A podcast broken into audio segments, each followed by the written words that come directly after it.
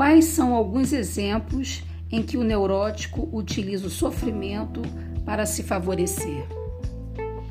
A fim dele tirar vantagem é, e exercer até um certo domínio sobre o outro e fazê-lo sentir culpado do seu sofrimento, ele vai se mostrar para o outro é, frágil, debilitado, né? Às vezes até usa a própria doença para se favorecer é, de alguma forma com esse autoflagelo, né?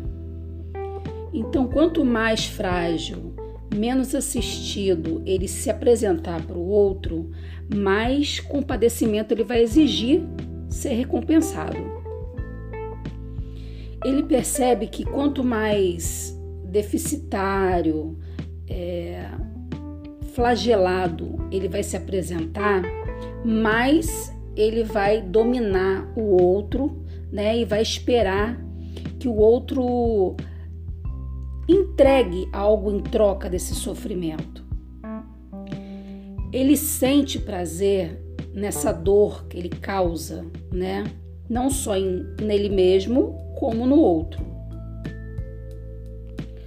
O sofrimento para um neurótico, ele tem cunho ambivalente.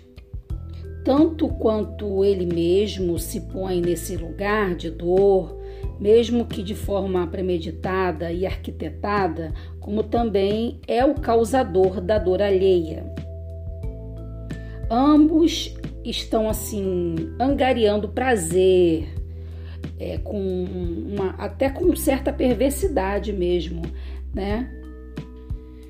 Freud ele estabeleceu um instinto de morte, onde o mesmo, onde ele mesmo afirma que existe um instinto de vida e existe o instinto de morte. É, o instinto de morte ele visa é, o a autodestruição, né, que está atrelado a uma libido.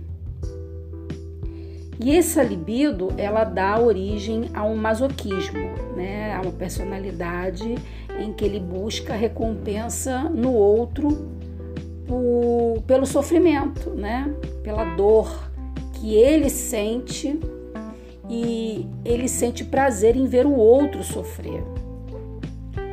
O outro exemplo seria a falta de capacidade de resolver questões da sua vida cotidiana, por exemplo, por possuir, em alguns casos, o sentido de achar uma saída para as suas questões onde até a própria neurose vai incapacitar de encontrar essas soluções. Então, o neurótico ele supervaloriza questões que para um indivíduo normal não vai causar nenhum sofrimento. Mas ele tem essa necessidade extrema de supervalorizar o seu sofrimento, porque com isso ele vai subtrair algum ganho inclusive momentos é, de prazer que ele possa estar vivendo, para o neurótico é, é uma possibilidade de martírio e dor. Então ele consegue enxergar sofrimento até nos momentos de prazer. Porque ele não pode se apresentar para o outro com uma, uma felicidade, né? Ele precisa a todo momento alimentar esse sofrimento né? Que é um efeito defensivo, que ele passa a perceber que está sempre em um perigo iminente. Muitas vezes é, esse sofrimento que ele busca demonstrar passa até ser inconsciente, porque de tanto ele viver nessa busca por, por, por sofrimento, de ver sempre o lado ruim das coisas, ele passa a só focar, a só perceber o que dá errado. O que para uma pessoa, no caso, uma pessoa normal que não que não não está, não se encontra no, no processo neurótico, seria uma coisa normal. Era, seria, por exemplo, um momento é, que demandaria dele um pouco mais de, de ação, né, ou até mesmo uma, uma não ação por parte dele, Se esse indivíduo não tivesse é, passando por um, um processo neurótico, ele a mente dele entenderia que era um momento que está passando, que vai passar e que todo mundo passa. Mas o neurótico não, ele vive aquela ele revive aquela cena, né, de sofrimento o tempo inteiro. Por quê? Porque ele não quer encontrar a saída, né? E mesmo que a saída esteja ali, ele vai se auto-sabotar. Então, o que, que, ele, o que, que ele procura? Ele procura é, ele procura o sofrimento para continuar abastecendo essa demanda de dor. E como se não bastasse, ele passa a responsabilizar os outros por, por aquele sofrimento que só existe na mente dele, que ele quer continuar alimentando ele também tem uma necessidade extrema de exagerar o que dá errado na vida dele. Por viver em busca do que dá errado e estar se esforçando é, para encontrar eles, a ver eles materializados na sua vida, ele acaba encontrando isso em grande número, né? Até porque a gente sabe que a maioria das coisas não acontecem da maneira que a gente quer, né?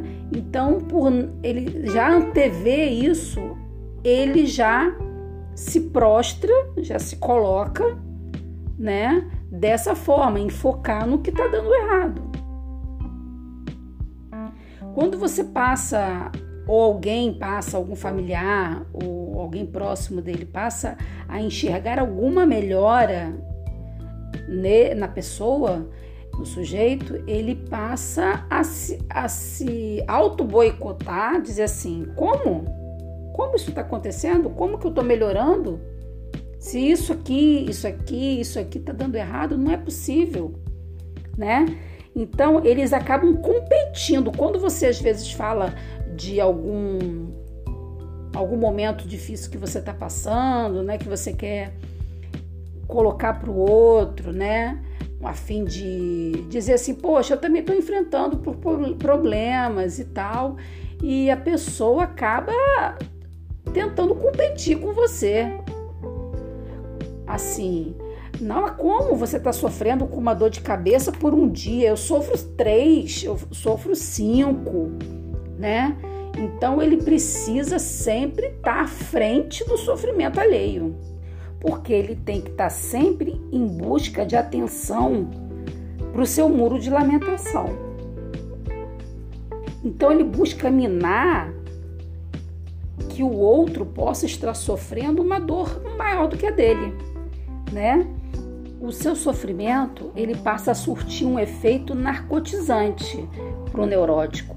Ele causa uma satisfação com o que acontece até na questão da sua fantasia, da sua perversão. Ele passa a se posicionar inerte ao que apetece e elege o outro como responsável por manter ele naquela condição. Né? Ele passa a culpabilizar o outro por aquela situação que ele está se encontrando. Ele vive é, como se tivesse à espera de um milagre, né? que algo fosse tirar ele daquela situação, daquele estado de fragilidade, de inatividade. A cada possibilidade que ele vê de melhora, ele passa a criar uma dificuldade para impedir uma ação, né? Passa a usar muletas, né? qualquer coisa que possa impedir ele de ação. Um, uma de qualquer tipo de dificuldade, de enfermidade, é, esse tipo de comorbidade, né, que ele se autoimpõe. Então a sua infelicidade, mesmo que de forma ilusória, ela passa a ser perseguida por ele por ser ela que mantém a não ação dele, né? Porque ele precisa de algo concreto que até então é, é, só vive na mente, é imaginário, né? Algumas vezes, não todas, mas ele precisa é, ter algo substancial que mostre o porquê que ele não pode sair daquela situação. O que passa pelas fantasias masoquistas são o fato de colocar a si mesmo sob responsabilidade de terceiros, vivendo pela forma é, de que o outro passa a ditar as regras é, e se exime da, da dificuldade, de qualquer responsabilidade, de que ele possa ter de não dar certo. Né? Então, se dá algo, algo errado, ele fala, mas a culpa não é minha, a culpa é sua. Só que ele não tomou as rédeas da sua própria vida, não, não fez escolhas, então ele deixa para o outro escolher, porque assim ele pode ter mais um motivo para não, não agir para o seu próprio benefício.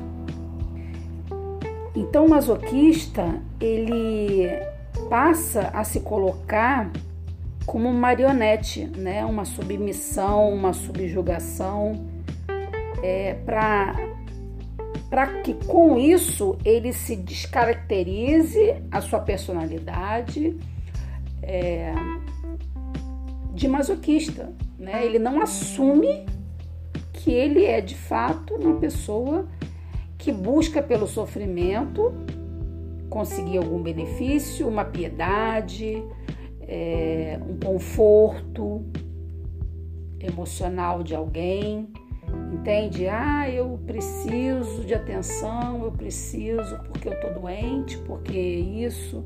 Então ele sempre vai demandar estar vivenciando um sofrimento. Então é isso.